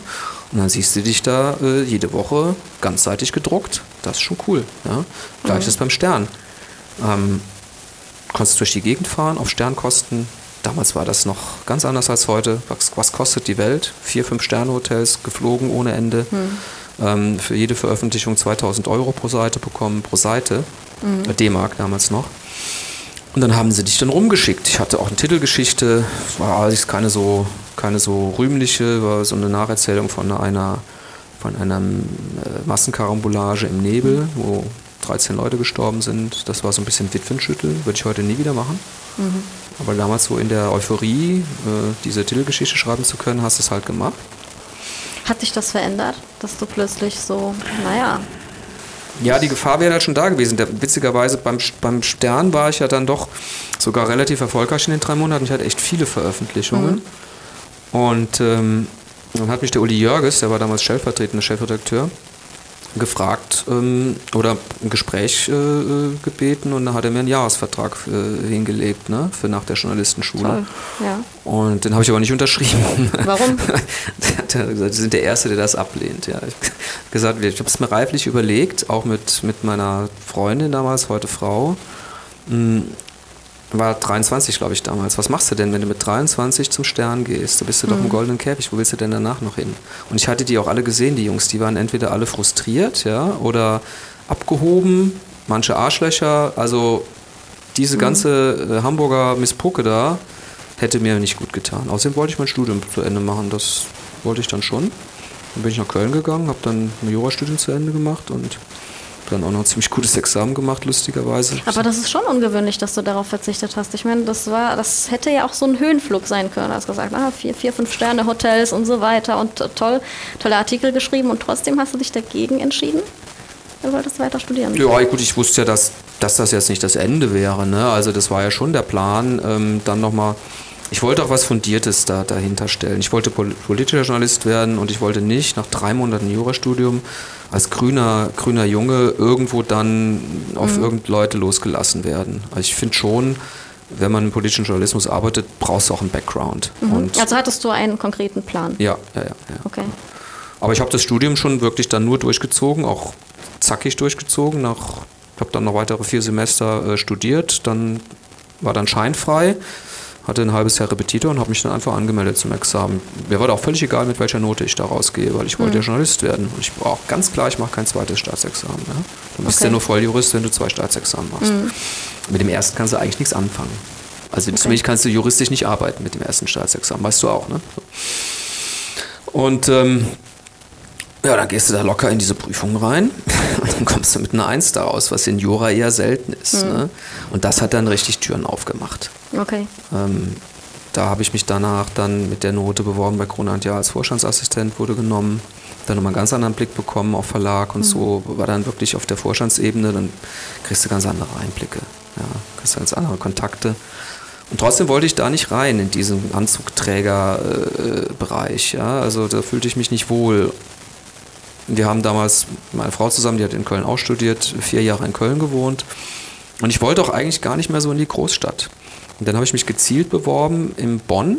Mhm. Das war ja dann für politischen Journalismus auch, auch äh, sinnvoll, also nach dem Jahr Vorstandsassistenz.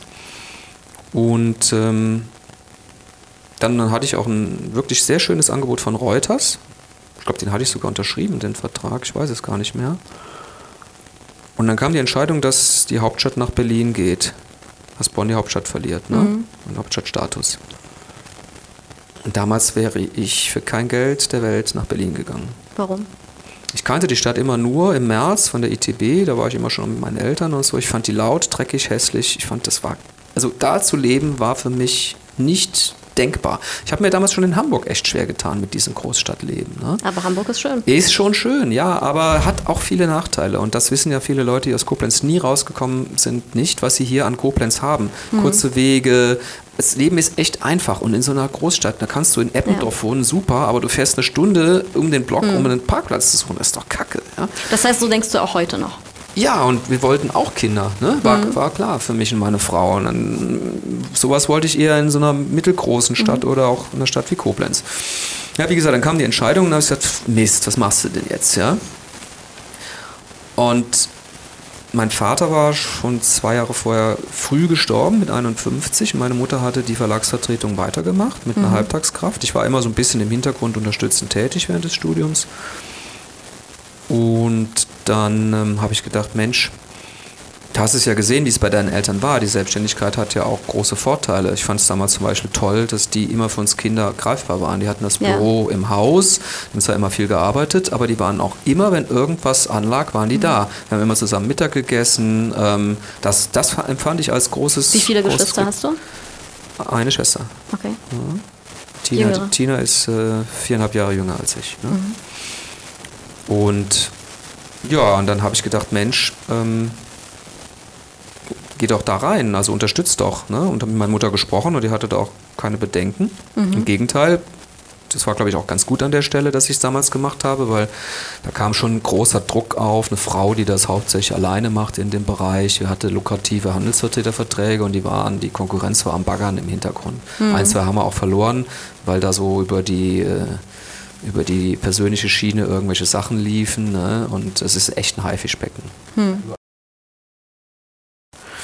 Naja, jedenfalls bin ich dann da rein und das ging auch relativ schnell gut. Am Anfang habe ich dann so Sachen wie eine Datenbank neu aufgebaut, wie Mailings gemacht. Das gab es damals alles gar nicht. Ja? Kann man sich heute nicht mehr vorstellen. Es gab ja damals auch, als ich da anfing, 95, äh, mehr oder weniger das Internet gerade in den, in den Kinderschuhen. Also wir haben uns ja noch mit Modems äh, bei AOL eingewählt, fünf Ja. Minuten und haben dann irgendwas im Netz gemacht. Ne?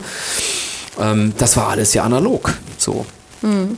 Und da kam aber dann gerade so Desktop Publishing kam auf, Quark Express, Anzeigen gestalten. Das, das hatte ich alles auch bei Krona gelernt. Ähm, ich hatte, ich konnte mir selbst eine Datenbank programmieren, also rudimentär mit den Tools, die dir so einfache Sachen zur Verfügung stellen. FileMaker zum Beispiel, wenn das was sagt. Dann alles im Ja. Prinzip ähm, anders aufgestellt und das war dann schon sehr erfolgreich und ähm, dann kamen die ersten Angestellten, wie das dann so ist. Ne? Früher habe ich Anzeigen selber gestaltet, was völliger Unsinn ist eigentlich, ja, muss ja raus in den Verkauf, aber man fängt erstmal klein an, ne? man macht erstmal alles selbst und so. Klar. Ja, die wirtschaftliche Basis war immer schon gut und die war dann natürlich mit der Zeit noch deutlich besser. Und warst du mit der Entscheidung glücklich? Ja, eine Zeit lang habe ich ein bisschen damit gehadert, dann habe ich gedacht, äh, weil du gehst schon am Anfang zumindest auch Klinken putzen. Ne? Es, ist, es ist halt ein Anzeigenverkauf, ja, und du wirst auch häufig wie ein Vertreter behandelt, gerade bei Hotels. Die halten die Termine nicht ein, die behandeln dich irgendwie so, ja, was wollen sie dann? So, sie wollen ja mein Geld, ne? So. Wie bist du damit umgegangen? Du bist da quasi aus Hamburg, Köln und so weiter. Ja, das war nicht einfach, das ist richtig. Dann haben nach auch viele gefragt, was, du hast jetzt studiert, hast gute Ausbildung, hast tolle Noten. Was willst du hier? Du gehst jetzt hier, du bist jetzt hier Annoncenschnapper oder was? Was, was soll das? Ja? Aber du warst selbstständig. Genau, und du hattest die. Möglichkeit, ein Familienleben aufzubauen. Richtig, und ich war hier wieder in der Region zu Hause. Wir haben ja hier äh, unsere, äh, beide unsere Familien gehabt, meine Frau und ich. Und ich habe das auch sehr genossen. Und ich liebe meine Heimat. Ich würde auch da eigentlich nicht mehr weggehen wollen. Ne? Also, außer vielleicht sich irgendwann mal ergäbe, so Richtung München. Weil ich bin halt so ein Fan der Alpen. Das finde ich halt cool, wenn man so nah dran ist. Aber okay. Kann man ja mittlerweile auch alles partiell mal machen. Genau. Nö, und, und dann sind wir immer größer geworden. Meine Schwester kam noch dazu, die war vorher bei der Werbeagentur und war da nicht mehr so zufrieden, ist dann mit reingekommen, hat sich zwischenzeitlich dann aber auch wieder ausgegründet gehabt. Ich habe lukrative Verträge von Krone und Jahr akquirieren können über unsere Kontakte. Also das hatte alles irgendwie super gut funktioniert. Und jetzt bin ich eigentlich sehr froh, aber zwischenzeitlich hat mir das Schreiben und so schon gefehlt. Daher kommt wahrscheinlich auch diese Facebook-Aktivität. Und für mich habe ich dann irgendwann entschieden, wenn ich da was mache, dann soll das bitte Relevanz haben. Ja, also dann soll das kein Pillepalle sein, sondern dann gebe ich mir da Mühe Du meinst Facebook. bei Facebook, bei den Beiträgen. Das ist ja das, warum, die, warum viele mir dann spiegeln, die lesen deine Beiträge gerne, Ja. weil ich mich darum bemühe, dass es da irgendeinen Mehrwert für die Leute mitgibt. Ja, also, Ja, äh, immer wenn du eine Zeit lang äh, schweigsamer bist und nicht postest, sondern wieder anfängst, äh, dann, dann reagieren ja auch viele Leute so, dass sie sagen, oh, endlich wieder was von dir. ich freue mich so, das ist ja jetzt zum Beispiel durch die Reise nach Israel so gewesen, dass du dann plötzlich wieder Ja, angefangen ja, hast. das sind Sachen halt so. Gelegenheiten. Also da muss ich dann auch, wenn ich, wenn ich so tolle Erlebnisse habe, dann würde ich die für mich sowieso aufschreiben. Und dann kann ich sie Machst auch. du das? Schreibst du dir so zu Hause etwas auf? Ja, früher habe ich das dann schon auch nochmal gemacht, ähm, ähm, als es halt die Plattform noch so nicht gab, dass ich dann auch für mich dann schon mal so, so Sachen auch fixiert habe. Oder eben auch, ich fotografiere dann auch mit und ähm, äh, Ja. Klar, das, das, das musst du, also ich muss das dann, das ist eine Form von Verarbeitung. Und das muss ich aber zeitnah machen. Deswegen manche Leute sagen auch, hey, du bist ja total verrückt, ja, du schreibst ja lange Texte im Urlaub oder Fo- die Fotos und so. Ich würde es hinterher mit Abstand gar nicht mehr machen. Ich habe zum Beispiel mal, ähm, wir waren mal vor Jahren in Belfast, das fand ich total beeindruckend und wollte unbedingt Reportage schreiben. Ich kam kurz nach Hause, dann kam wieder alles andere und dann habe ich das Projekt nicht, oder was das Projekt, habe ich es einfach nicht gemacht. So schade. Ja. Jetzt mache ich es aber nicht mehr. Es ist einfach viel zu weit weg. Ja. Da muss man es halt schnell machen. Ich habe den Vorteil, ich habe es gelernt, mir geht es halt schnell von der Hand. Mhm. Also ich muss da nicht, ich muss da keine Stunden sitzen, um so ein, jetzt aus Bethlehem oder so. Das war, glaube ich, Mhm. auch ein ganz gelungener Text. Den schreibe ich in einer halben Stunde. Okay, jetzt bist du aber nicht nur für deine Texte äh, bekannt, sondern viele Menschen äh, verbinden dich mit der Drohnenfotografie und dem Filmen mit den Drohnen. Wie bist du dazu gekommen? Tja, weiß ich auch nicht mehr so genau. Ich habe, ähm, ich, ich fand das immer schon cool, so Modellflug, habe das aber nie gemacht. Und ähm, hat sich auch nie ergeben. Und dann habe ich irgendwie mitbekommen, Mensch, da gibt es ja jetzt so Drohnen, die sollen auch relativ einfach zu steuern sein. Die haben toll, also Komplettsysteme, Kameras drunter. Ja? So einfach sind die aber nicht zu steuern, oder?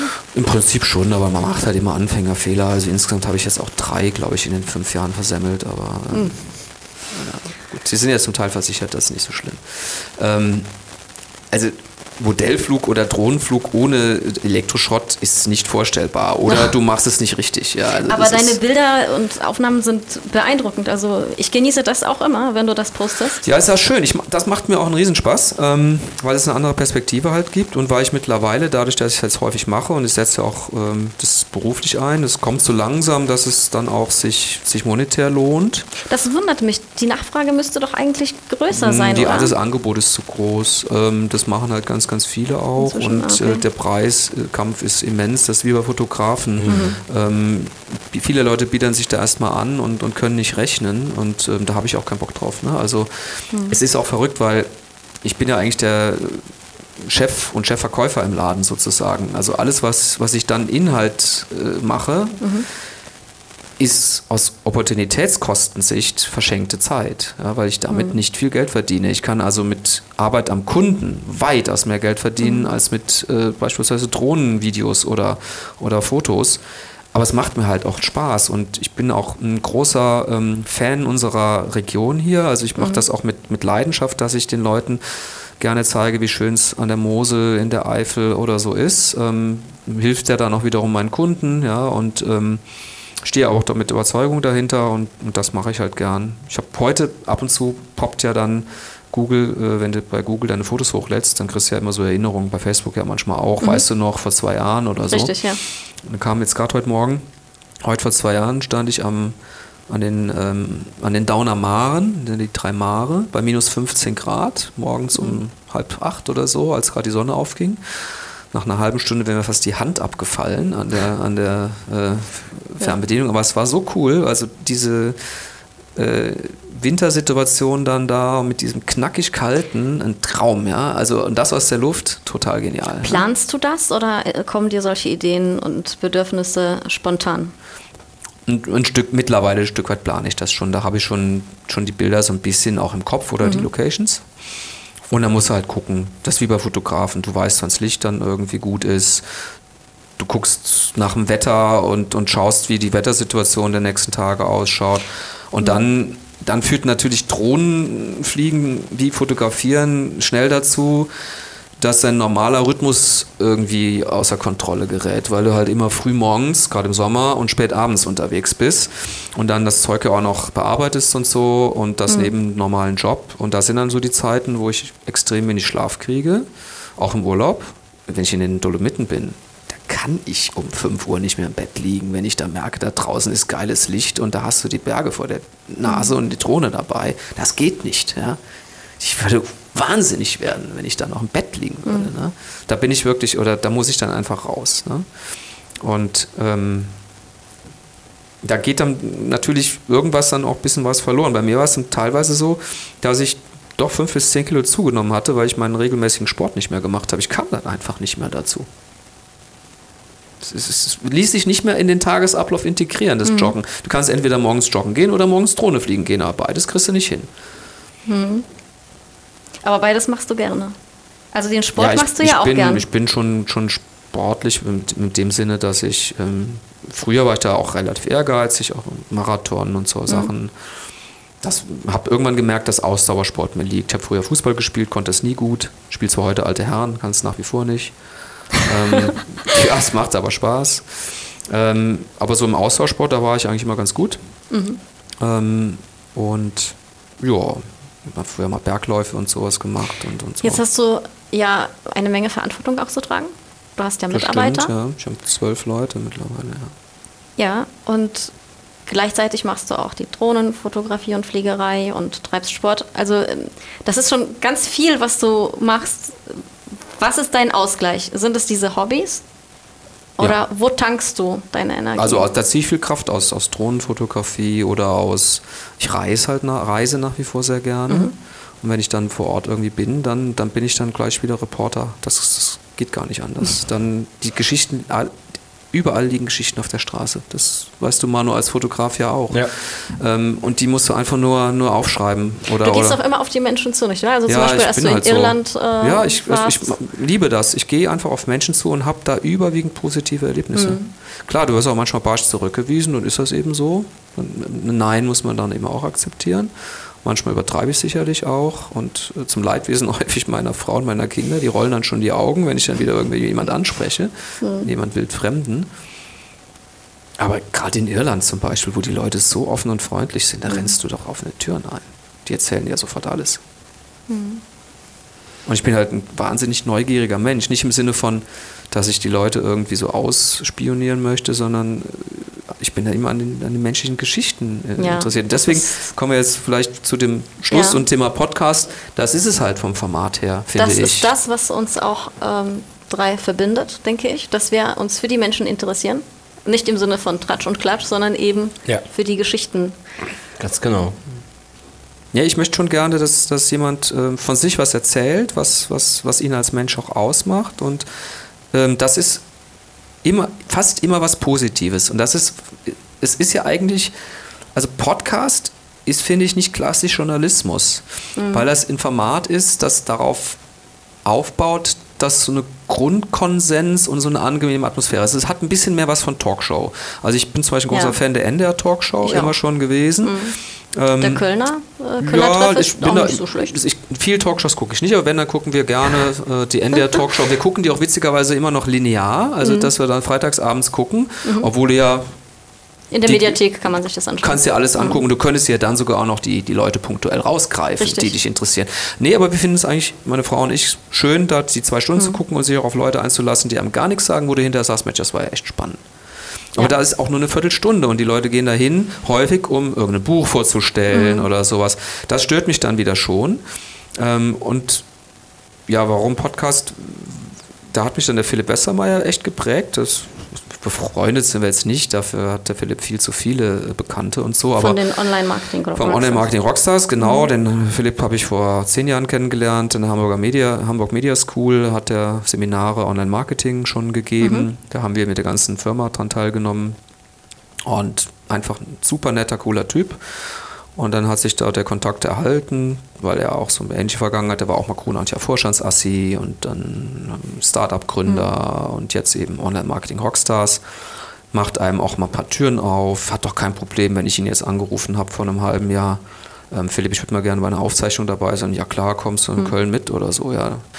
Und ähm, So obwohl, der, er obwohl der mittlerweile echt ein Star ist, gell? Der Philipp ist ein Promi in Hamburg. Ja, der, der kriegt jede Tür auf mittlerweile, weil den jeder kennt.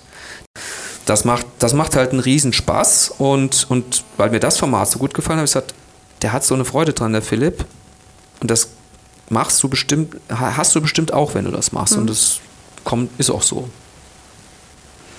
Ja, ich denke, dass das auch ähm, gut gegen gewisse Vorurteile ist, weil man die Ja, Menschen kennenlernt. total, Ja, total. und äh, ich merke, Menschen, die viel in ihrem Leben gesehen haben, viel gereist sind, sind oft viel offener und sagen auch, Mensch, äh, man kann nicht sagen, Leute aus dem Land sind so und so und aus dem anderen Land so, sondern es gibt in jedem Land solche und solche. Und ähm, es ist, ja.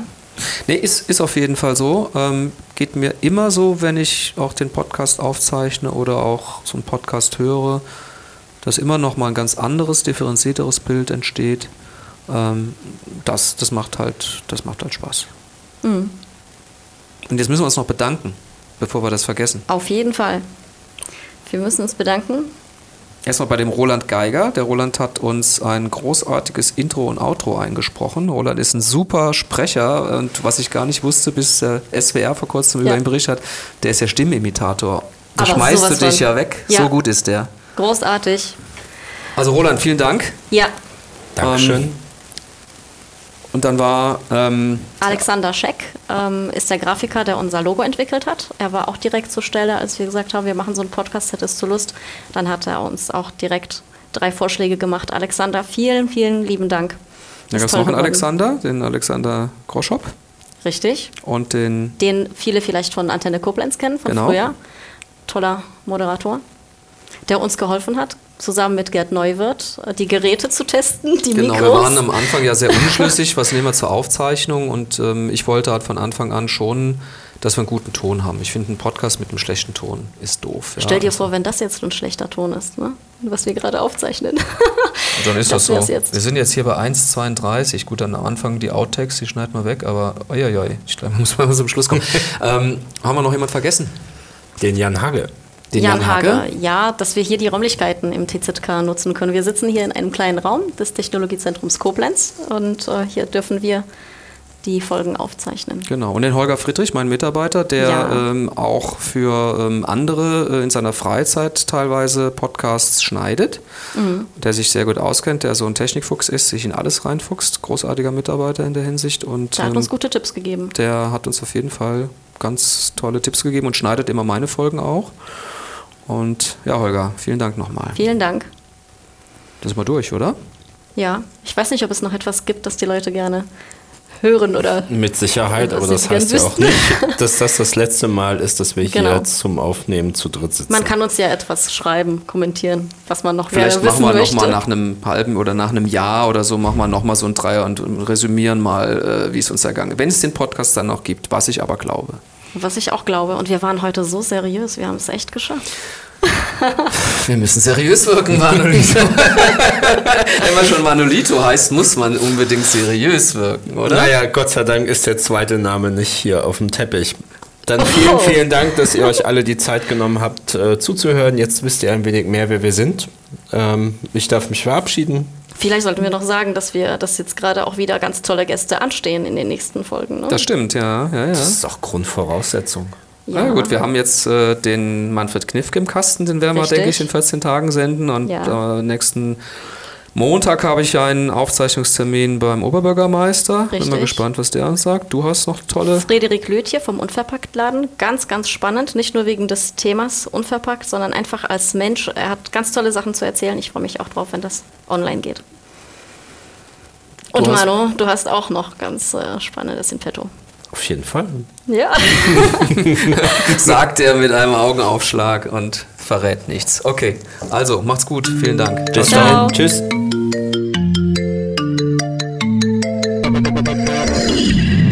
Das war Rund ums Eck, der Koblenz Podcast. Vielen Dank fürs Zuhören und bis zum nächsten Mal. Heute zu Gast bei Rund ums Eck, der Koblenz Podcast, Wir selbst. Alexandra Klöckner, Mach von Anfang an. Manolito Röhr. Und Stefan Marlow. Nein, könnt ihr noch mal anfangen, bitte? Schneiden, bitte schneiden, bitte schneiden. Okay, wir fangen nochmal an. Heute zu Gast bei Rund ums Eck, der Koblenz Podcast. Wir selbst. Alexandra Glöckner. Manolito Röhr. Und Stefan Marlow. Und jetzt wissen wir nicht, was wir sagen sollen, weil wir uns kein Konzept zurechtgelegt Deshalb machen haben. wir noch mal von Anfang an. Na gut, okay. Also. Heute zu Hallo. Gast.